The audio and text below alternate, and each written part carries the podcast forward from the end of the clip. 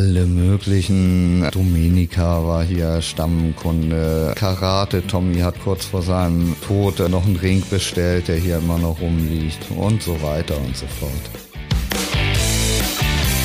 Auf eine Buddel. Der Podcast zur Serie Kiezmenschen immer sonnabends. In der dicken Mopo. Hallo, ich bin Wiebke Bromberg. Im Hintergrund ist mein Kollege Marius Röhr und heute sind wir zu Gast bei Kiezgoldschmied Reno Machule in seinem Laden an der Seilerstraße. Hi Reno und Prost. Hi. Ja, du warst erfolgreicher DJ, du hast schon mehrere Bars und Kneipen hier auf dem Kiez gehabt, bist seit Jahrzehnten hier. Seit wann bist du dem Kiez denn treu? Oh, eigentlich, ich bin geboren in Hamburg, dann bin ich äh, aufgewachsen in Kaltenkirchen, ist ein bisschen außerhalb hier und irgendwann mit 16 zurückgekommen und seitdem bin ich auf dem Kiez. Du lebst auch hier? Ich lebe hier, zwei Minuten von meiner Werkstatt entfernt. Was macht den Kiez für dich so besonders? Warum kommst du hier nicht von los? Ja, man ist hier halt verwurzelt, ne? Man hat hier seine Leute und ja, das ganze Flair hat sich natürlich über die Jahre geändert, ist alles ein bisschen aggressiver geworden. Aber ähm, im Großen und Ganzen St. Pauli ist St. Pauli. Was meinst du mit aggressiver? Naja, die ähm, früher war es halt so, da hat man sich gestritten und hinterher mit dem Bier angestoßen. Und heutzutage, da geht das halt richtig zur Sache. Die jungen Leute hier, die sind halt schon ein bisschen aggressiver. Hm, meinst du damit das Partyvolk, was hier so Richtig. rumkreucht und fleucht? Richtig. Also jetzt gar nicht die Leute, die hier leben oder so. Nein, das ist immer noch eine eingeschworene Gemeinschaft, halten alle zusammen. Aber wie gesagt, es ist halt, hat sich alles ein bisschen geändert. Lebst du so, dass du hier auch mal deine Ruhe hast oder lebst du nach vorne raus zur Straße, die ganzen Jugendlichen unterm Fenster grölenderweise oder hast du hier auch wirklich mal deine Ruhe? Ja, inzwischen habe ich mich so ein bisschen zurückgezogen. Ich bin nicht mehr so oft in Kneipen oder irgendwas unterwegs, aber man wird ja auch nicht jünger. Wie alt bist du denn? Uiuiui, äh, 54. Wie lebst du hier? Lebst du allein oder mit Familie? Nee, ich ähm, habe halt äh, früher viel in Thailand äh, auch Sachen produziert, mache ich auch immer noch oder produzieren lassen. Hab da dann eine süße Thailänderin kennengelernt und die habe ich dann natürlich gleich weggeheiratet. und habt ihr Kinder? Ähm, ich habe aus vorherigen Beziehungen habe ich zwei Kinder, eine Tochter und einen Sohn. Mhm, die leben hier aber nicht mit euch zusammen, oder? Mein Sohn hat bis vor kurzem bei mir gelebt. Jetzt äh, wohnt er wieder bei der Mutter, weil, weil die Schule da um die Ecke ist und er muss viel lernen und hat halt keine Lust auf die weiten Wege. War Goldschmied ähm, direkt nach der Schule die Lehre, die du gemacht hast, oder hast du vorher noch was anderes gemacht? Nee, vorher habe ich äh, auch noch ein bisschen rumgegammelt, habe in der Hafenstraße gewohnt, aber wie gesagt, ähm, ich habe äh, nach, nach der Schule äh, so einen Job zum Beispiel, da habe ich Kundenwagenschieber bei Ikea gemacht und bin dann aufgestiegen zum Papppresschef. Das musst du bitte erklären, was ein Papppresschef naja, kann ich kaum die, sagen.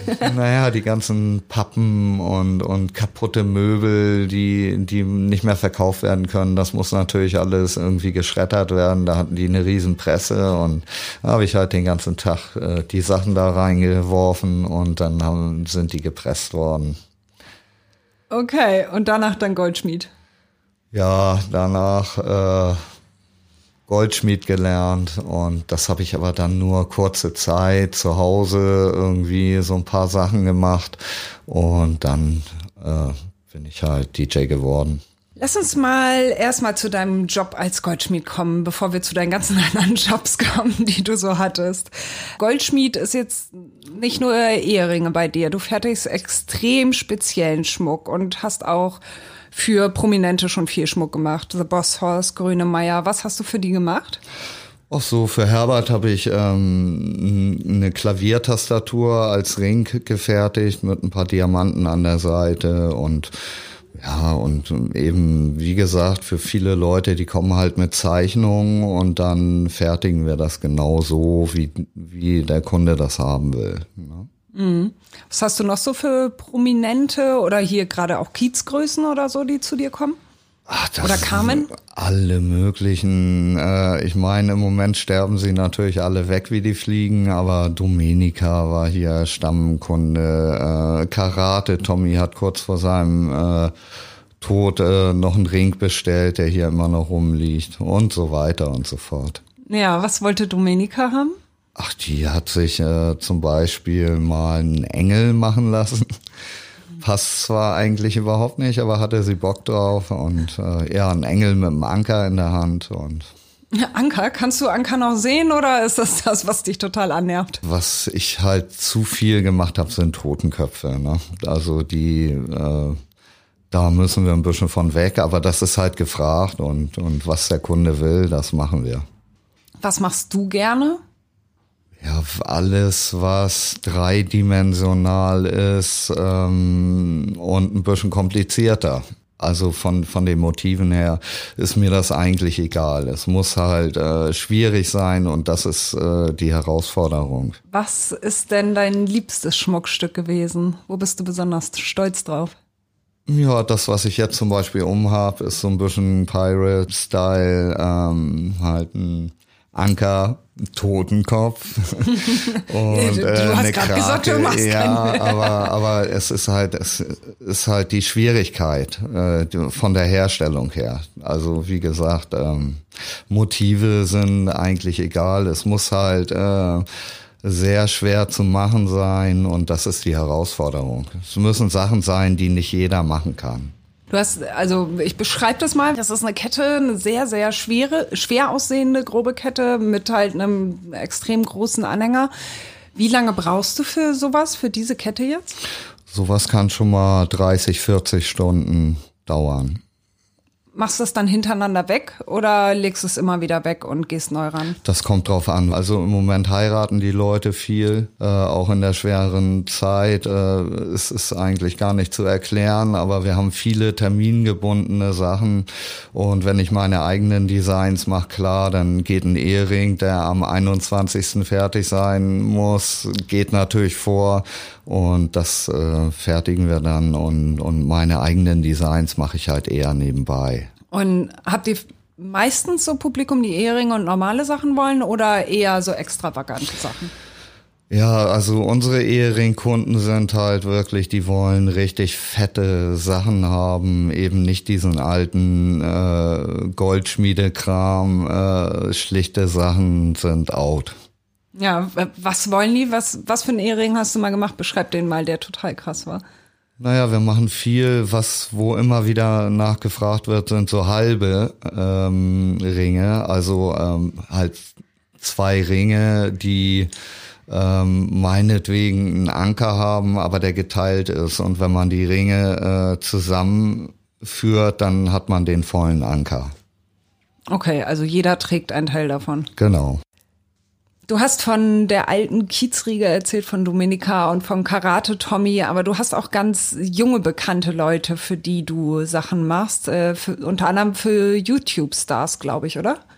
Ja, stimmt, aber äh, da läuft das etwas anders. Die äh, geben mir die Designs vor, ich die oder ich design das für die Leute und wir lassen das zum Beispiel in etwas ähm, günstiger, billig hasse ich das Wort, äh, in China produzieren, zum Beispiel in Edelstahl. Und das sind dann aber auch äh, größere Mengen, weil die Jungs, die verkaufen natürlich viel und da ist das nicht mit 100 Anhängern getan. Da, da geht schon wirklich richtig ab und produzieren, lassen das dann produzieren, weil da kommen wir natürlich hier mit unserer kleinen Gießerei gar nicht hinterher und Edelstahl äh, können wir auch äh, gar nicht produzieren hier. Wir machen halt eher alles, was wir hier machen, ist in Edelmetall und aber ähm, für andere Leute, ähm, die größere Margen haben wollen, diese, designen wir das und wenn die das Go geben, dann lassen wir es in China oder äh, wenn es größere Margen in, in Silber sind, da habe ich meine äh, Fabriken in Thailand. Gerade so bei den YouTube-Stars, wer ist das? Ja, wir haben da im Moment äh, Montana Black, Wir haben jetzt sind wir in Gesprächen mit Knossi und so weiter und so fort. Mhm. Montana Black, was habt ihr da gemacht? Ja, da kannst du auf die Internetseite gucken, alles an Ketten und Anhängern und dann haben wir einen Silberring, äh, den er in Gold hat, den haben wir nachgemacht in Silber und äh, ja, es ist da auf der Seite auch zu kaufen. Und wie viel Stück produziert ihr dann? Oh, das geht schon wirklich in die Tausende, Zehntausend, äh, zwanzig, ähm, je nachdem. Hier liegen ja größtenteils ähm, Anhänger, Ketten, Ringe und so, aber wir sind hier ja auch auf dem Kiez. Habt ihr mal auch ganz außergewöhnliche Dinge, die ihr fertigt, wie, was weiß ich, ein Keuschheitsgürtel oder sowas? Ja, wir haben äh, wirklich auch schon perverse Sachen gemacht, zum Beispiel ein Röhrchen, was sich äh, dann der Kunde in, in, ins Glied einführen wollte und, und solche Sachen. Hm, angenehm. okay, was noch so? Fällt ja, dir noch was ein? Ähm, wir hatten zum Beispiel, äh, mein Goldschmied nannte das Ding dann Nippeltortur. Das war eben äh, eine Sonne für, für die Brust, die ähm, durch die durch den Nippel gesteckt worden ist. Das tut weh. Läuft das ab? Vom Auftrag bis zum fertigen Schmuckstück? Naja, der Kunde kommt ähm, mit einer Skizze meinetwegen. Wir äh, besprechen das. Also ganz genau ins, bis ins letzte Detail, was er haben will. Äh, wie schwer, also die meisten wollen halt sehr, sehr schwere Sachen, die Leute, die herkommen. Äh, dann äh, habe ich einen speziellen Wachs, das nennt man Pfeilwachs und ich schnitze es mit, ähm, mit speziellen Werkzeugen, die ich mir selber hergestellt habe aus alten Pfeilen oder irgendwas, ähm, schnitze ich dann das, äh, den Rohling quasi. Dann wird der halt ähm, eingebettet, ausgebrannt und ähm, ja, ist natürlich ein bisschen schwierig, ähm, das ohne Bilder zu erzählen. Mhm. Ähm, ja, für den Laien, ja, aber du, du hast im Prinzip, stellst du erstmal ein Wachsschmuckstück her. Also man sieht es dann schon im Richtig. Wachs. Und Mhm. ähm, wenn das fertig ist, wird das dem Kunden gezeigt und ähm, dann kann man natürlich noch Veränderungen machen. Also ich, ähm, bevor ich irgendwas gieße, ähm, kriegt der Kunde erstmal diesen Rohling zu Gesicht und dann, wenn der dann das Go gibt, dann ähm, gieße ich das Ding, dann muss es natürlich versäubert werden, die Gusskanäle abgesägt und, und so weiter und so fort. Hört sich auf jeden Fall aufwendig an. Ja, also äh, es kommen hier auch äh, tatsächlich Leute rein, die denken, die die wollen irgendwie 80 Euro ausgeben für ein für irgendein Schmuckstück und die denken wirklich, man zieht einen Hebel und dann kommt das fertige Schmuckstück aus aus dem Gerät raus, aber so ist es natürlich nicht. Es ist wirklich wirklich Handarbeit. Aber Arbeit, die dir Spaß macht. Klar. Ja. Vor allen Dingen sind Sachen, die ähm, bleiben. Deswegen auch äh, weg von den Kneipen. Äh, ein Bier, das verschwindet im Magen. Und ähm, wenn ich ein tolles Schmuckstück gemacht habe, äh, wenn ich mal irgendwann nicht mehr da bin, dann ist das immer noch, lebt das immer noch am Körper vom Menschen. Ja, ja, schön. Schöne Vorstell Vorstellung. Was war denn dein absolut außergewöhnlichster Auftrag, den du gekriegt hast? Oh, das war für irgendeinen Scheich in, in äh, Dubai, der wollte einen Ring mit einem Klappmesser. Und das war ziemlich kompliziert und äh, da haben wir halt ein äh, kleines Messer in Stahl reingebaut und da konnte er dann mit dem Knopf drücken und dann kam dieses Messer rausgesprungen. Äh, ja, wofür braucht er dieses Messer? Das weiß ich nicht. Also da habe ich ihn nicht gefragt. Da waren, der war auch nicht persönlich hier. Äh, da waren irgendwelche Leute, die das in Auftrag gegeben haben. Gut, also ist schon außergewöhnlich. Du hast mir gerade vorne ein Stück gezeigt in deiner Werkstatt. Das ist ein Totenkopf, wo ihr Haare von einer verstorbenen Mutter eingearbeitet habt. Richtig. Hast du sowas öfter? Ja, wir haben auch äh, schon von verstorbenen Pferden Haare in ein Armband eingebaut. Also die Leute kommen mit dem mit den außergewöhnlichsten Wünschen. Aber wir machen alles. Und du hattest mir auch erzählt, dass du mal was irgendwie mit echtem Blut gemacht hast. Erzähl das mal. Was war das? Ach, das war so ein, so ein Herzchirurg und die Frau wollte ihm halt ein Amulett schenken und da haben wir dann eben äh, eine Ampulle mit reingebaut mit dem echten Blut von ihm. Von ihm? Ja. Hat sie ihrem Mann das vorher abgezapft? Da habe ich keine Ahnung, aber äh, die hat dann noch irgendwie ein Pulver besorgt, dass das nicht gerinnt und dass das eben richtig Blut bleibt. Was empfindest du dabei? Weil das ist ja schön hochskurril, oder? Die Wünsche manchmal. Also. Naja, was empfinde ich dabei? Ich, ich finde es außergewöhnlich und mache solche Sachen natürlich gerne, weil weil es eben Sachen sind, die die man nicht sind keine alltäglichen Sachen. Ne? Ja, also findest du schon gut. Das ist eine Herausforderung und deswegen findest Klar, du vor allen Dingen Glas in Metall einbauen zum Beispiel und das muss ja auch dicht sein. Also es wäre ja äh, irgendwie nicht so gut, wenn der mit seinem Hemd da steht und plötzlich das Blut daraus läuft. Ne? Gab es mal einen Auftrag, den du abgelehnt hast? Alles, was äh, mit Faschismus zu tun hat, politisch ist, äh, lehnen wir ab. Da haben wir keine Lust drauf. Das gehört nicht in Schmuck. Aber Faschismus, wie kommt man auf die Idee, in so einen Kiezladen zu gehen, wo man die Leute schon sieht und wo man sich sicher sein kann, dass die wir ganz haben, anders drauf Wir sind? haben viele ähm, Messen auch früher gemacht und äh, waren dann auf einer Messe zum Beispiel und da sind wir reihenweise angesprochen worden, irgendwelche versteckten Nazi-Symbole irgendwo einzubauen und da haben wir keine Lust drauf. Da sage ich sofort, politische Sachen haben wir keine Lust drauf. Ob es nun links ist oder rechts, also äh, da haben wir, da sind wir strikt dagegen. Ja, aber Kunst. wenn da so ein Fascho ankommt, der da irgendwie ein Hakenkreuz im Ring haben will, sagst du dann da auch was zu? Natürlich, ich sag ihm halt, äh, dass wir sowas nicht machen. Da muss er woanders hingehen. Was soll ich da Stress machen? Die Leute sollen halt einfach irgendwie woanders hingehen. Haben bei uns nichts zu suchen. Kommen die Leute hier in den Laden oder rufen die an oder schicken die Fotos von dem, was sie wollen? Wie läuft das? Je nachdem. Wir haben super viele Kunden aus der Schweiz und die Anfahrt ist natürlich sehr weit. Da machen wir auch, ähm, wir haben ja unsere gute Seele, die Timi hier sitzen und dann machen wir das auch über Telefon und E-Mail. Läuft das so, dass du immer erstmal einen Entwurf machst oder fertigst du so ein, äh, weiß ich nicht, so ein Prototypen, ich weiß nicht, wie man das nennt, äh, oder, oder setzt du dich gleich an das Schmuckstück ran?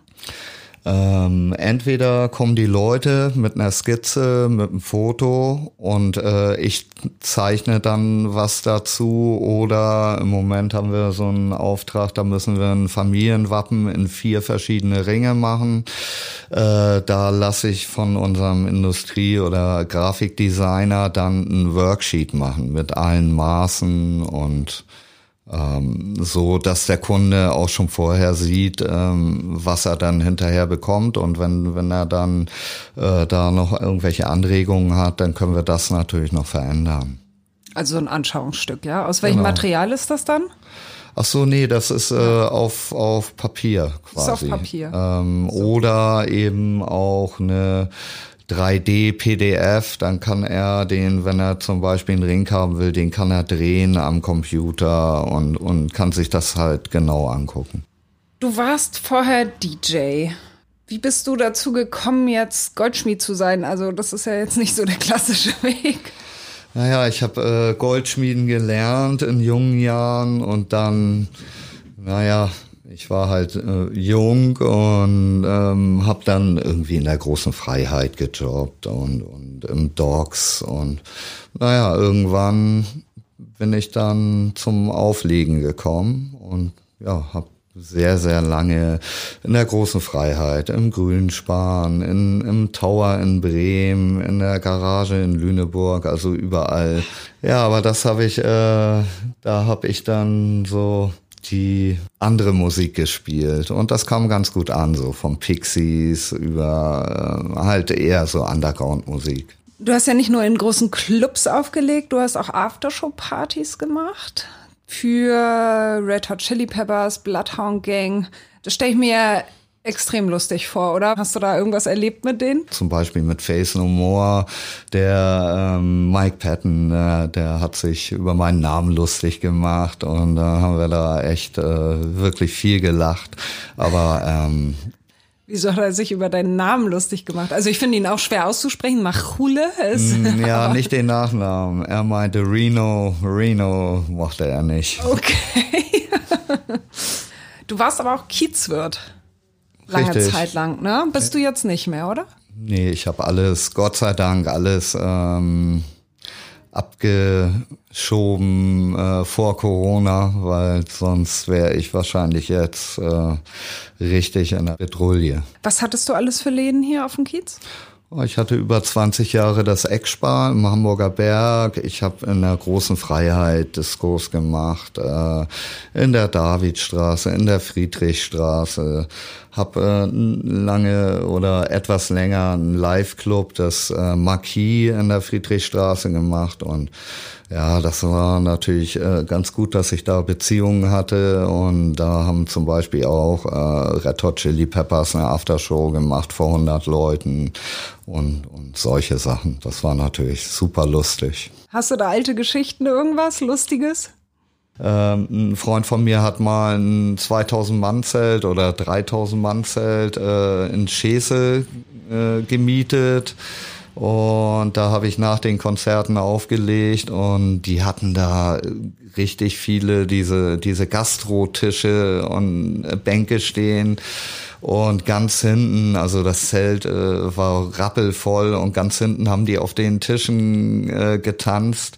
Und dann hat man halt die Leute, irgendwann sind die Tische zusammengebrochen und die Leute in der Menge verschwunden. Das war natürlich, sah sehr, sehr cool aus. Deine Kneipen. Wann hast du deine erste Kneipe aufgemacht auf dem Kiez?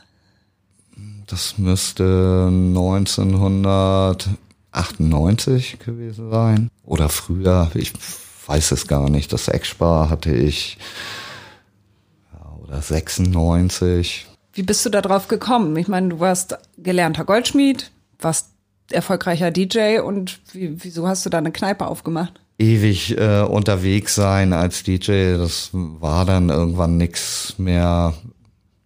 Hatte halt mein erstes Kind. Ja, ich musste halt einfach ein bisschen sesshafter werden.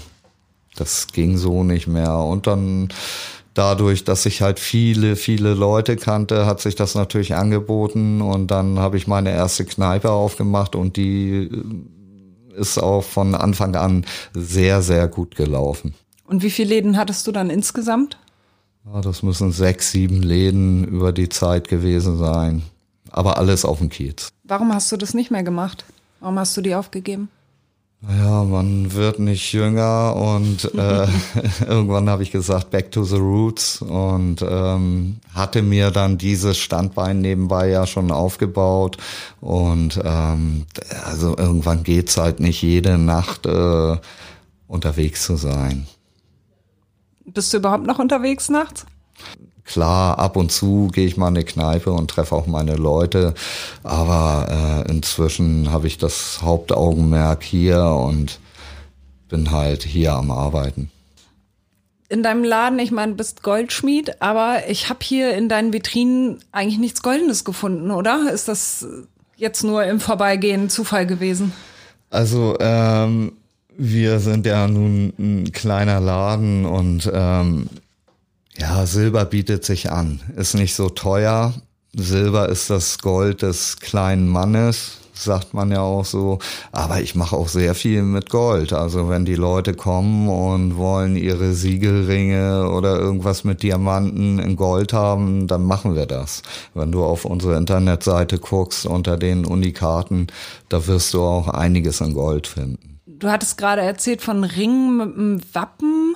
Äh, was ist das für eine Familie, die diese Ringe möchte? Kannst du das sagen? Weil ein Wappen hat ja nun nicht jede Familie.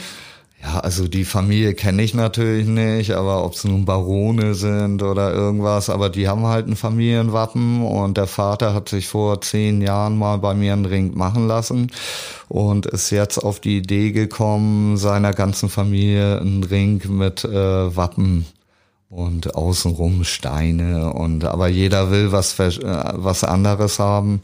Und äh, der eine Sohn einen Anhänger und ja. Ja. Dann machen wir das.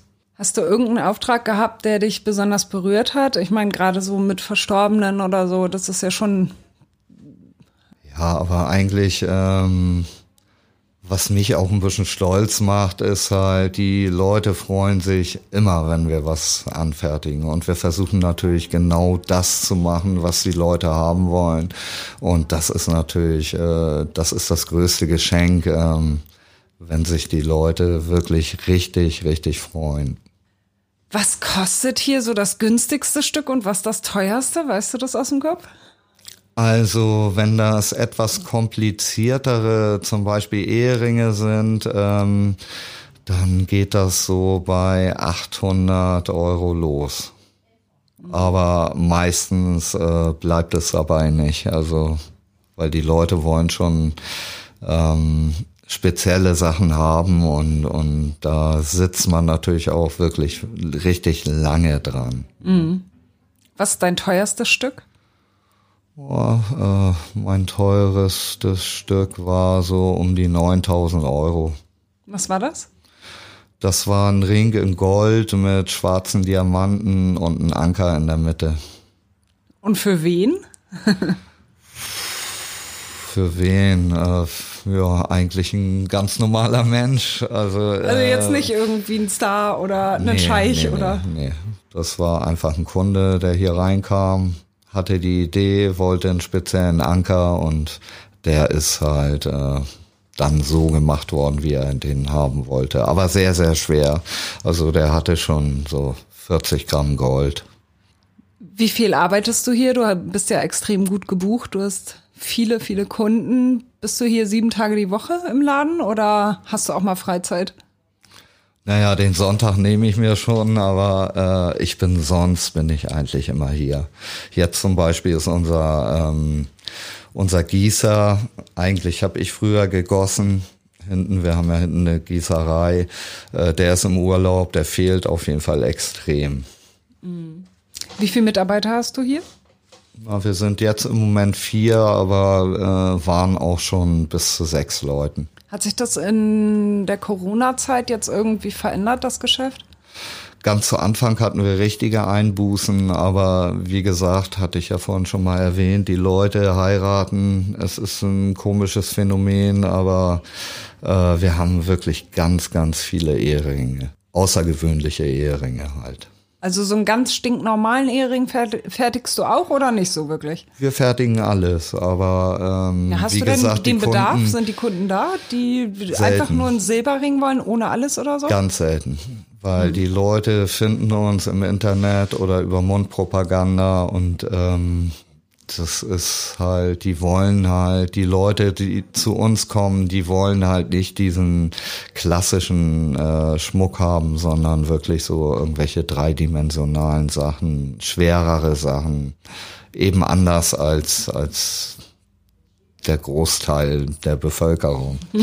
ja, das macht euch ja auch aus. Die Sachen sind ja alle extrem schwer. Was, was ist denn so im Schnitt so eine Kette, die, die da vorne liegen mit so riesen Gliedern? Wie schwer ist sowas? Naja, die können, wir haben Armbänder zum Beispiel, die über ein halbes Kilo Silber wiegen. Aber dann stelle ich mir vor, können ja nur so Riesentypen die tragen, oder? Och, das ist eigentlich unterschiedlich. Ich habe zum Beispiel äh, eine Frau als Kundin, die äh, wirklich zierlich ist und nur richtig, richtig fetten Schmuck trägt, äh, vor allen Dingen richtig fette Ketten, richtig fette Anhänger äh, und die, äh, das steht ihr. Die ja. ist einfach der Typ dafür und die hat schon so einige Kilos an Silber äh, hier mitgenommen. Ja, ich danke dir sehr für das offene, schöne Gespräch. Ja, ich bedanke mich auch.